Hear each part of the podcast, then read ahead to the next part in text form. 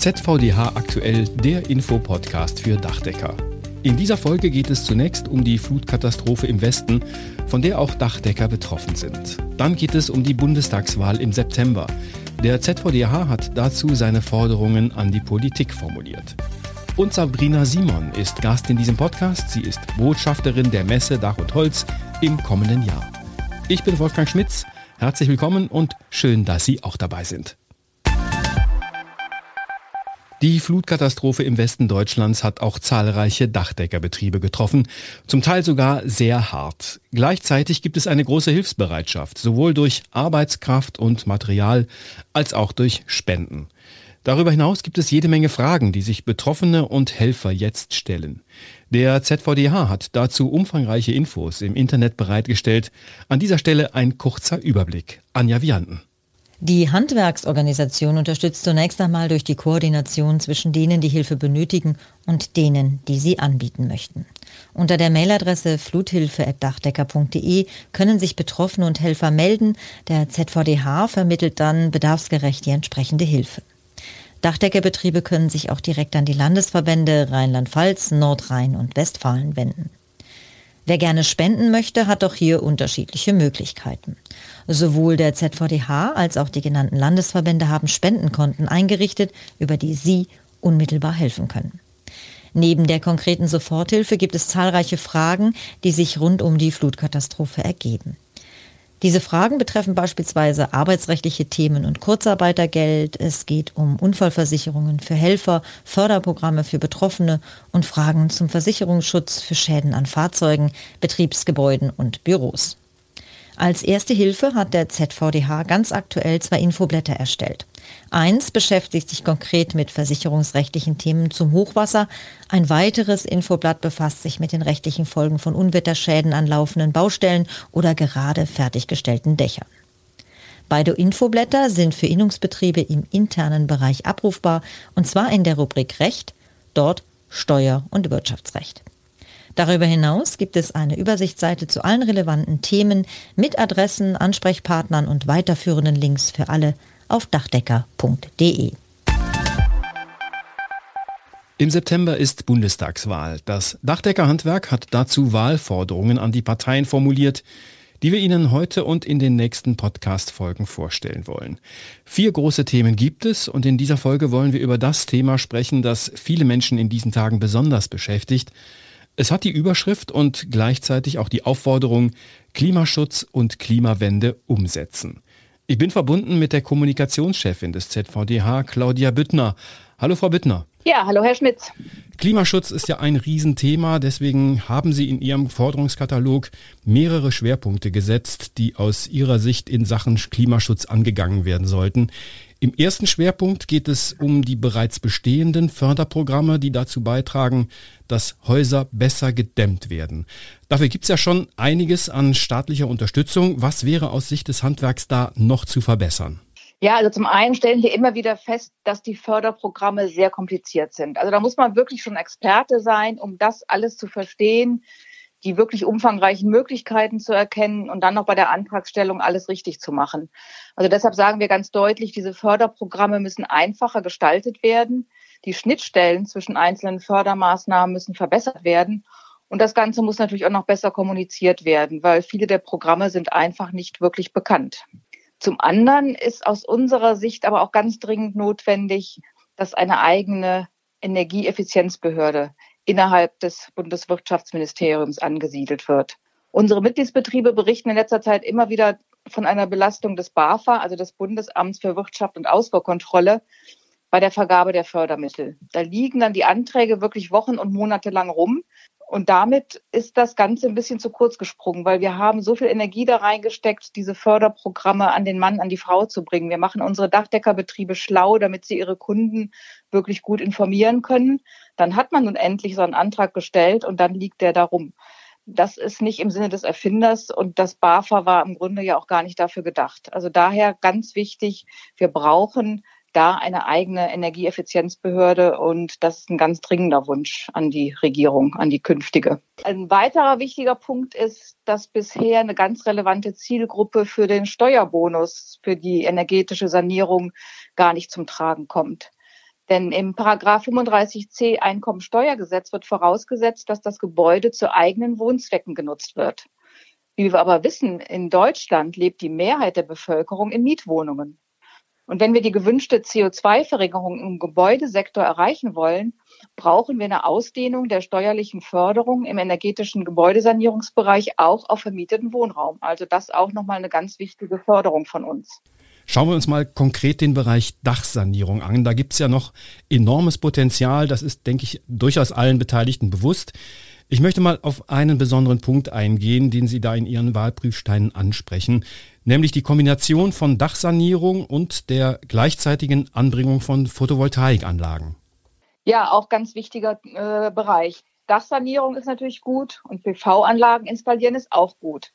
Aber die Kombi ist natürlich am allerbesten. Was nämlich überhaupt keinen Sinn macht, ist PV-Anlagen auf unsanierte Dächer zu setzen. Denn die bleiben dann in den nächsten 20 oder gar 30 Jahren unsaniert. Und deshalb plädieren wir für eine zusätzliche Kombiförderung, um hier eben auch die entsprechenden Anreize zu setzen.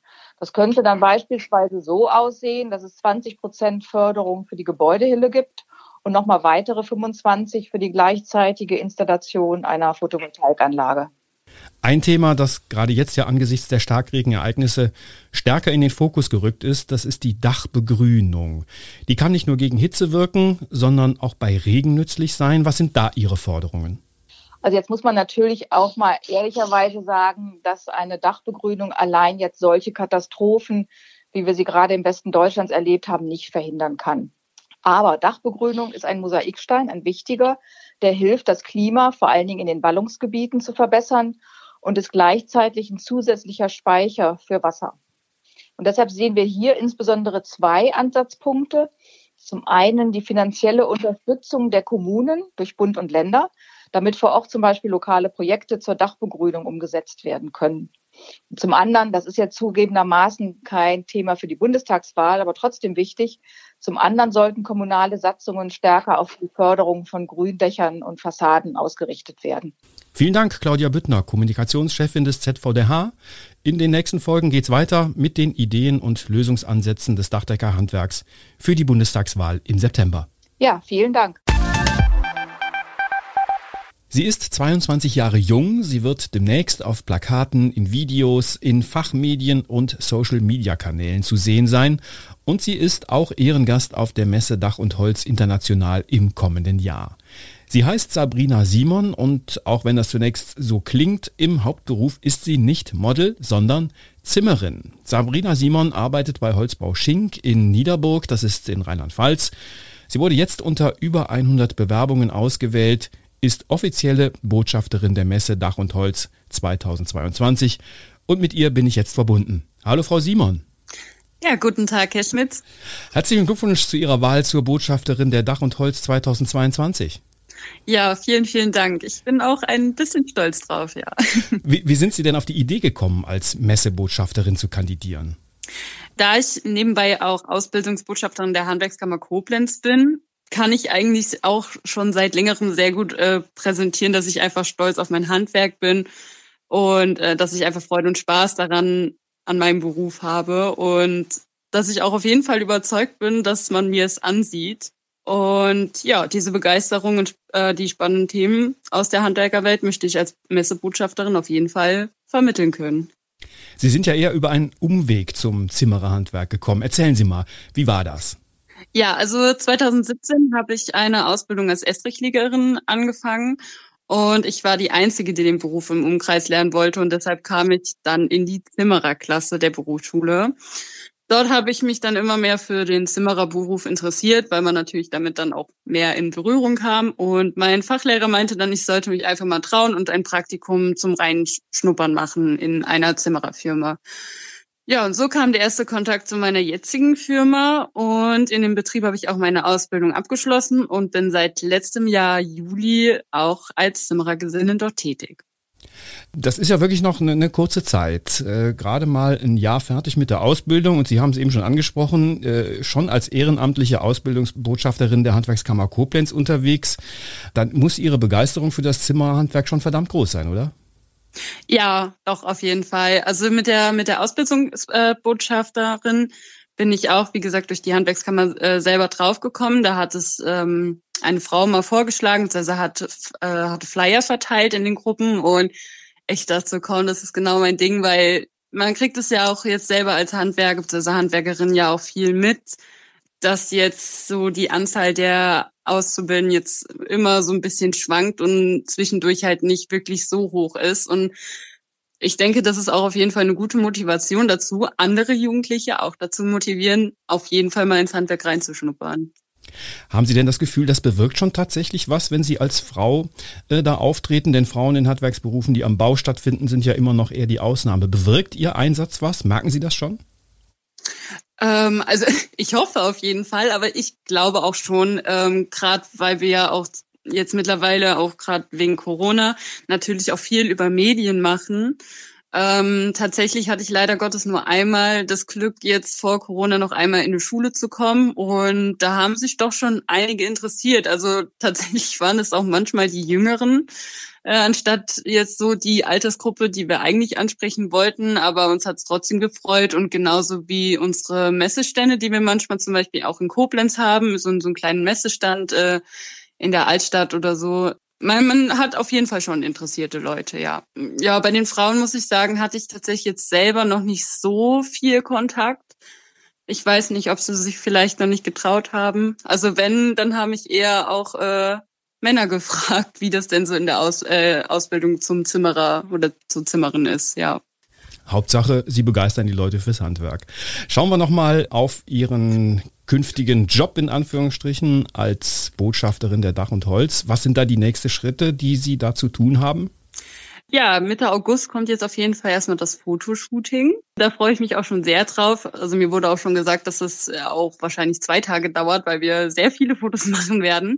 Ähm, aber da ich ja auch schon ein bisschen Erfahrung damit habe, freue ich mich auf jeden Fall drauf. Also ich habe auch echt Spaß daran und ich bin auch sehr gespannt, äh, wie wir, wie ich oder wie auch mein mein äh, Gewinnerkollege auch auf jeden Fall, wie wir rüberkommen, ob wir, ob wir das auf jeden Fall gut äh, können, die Leute dazu begeistern. Jetzt haben Sie mich nochmal neugierig gemacht. Sie haben schon Erfahrung als Model? Ähm, ja, als Model. Ja, ich habe äh, 2019, 2020 habe ich bei Germany's Power People mitgemacht das ist ein Handwerkerkalender, wo auch motivierte Handwerker äh, vorgestellt werden und dann am Ende wird sogar ein Mister und eine Mrs. Handwerk für dieses Jahr dann äh, ausgewählt und ja, da war ich auch mit dem Kalender dabei. Okay, dann sind wir also auch auf die Fotos für die Dach und Holz gespannt. Vielen Dank, Sabrina Simon, und viel Spaß und viel Erfolg bei Ihrer neuen Aufgabe.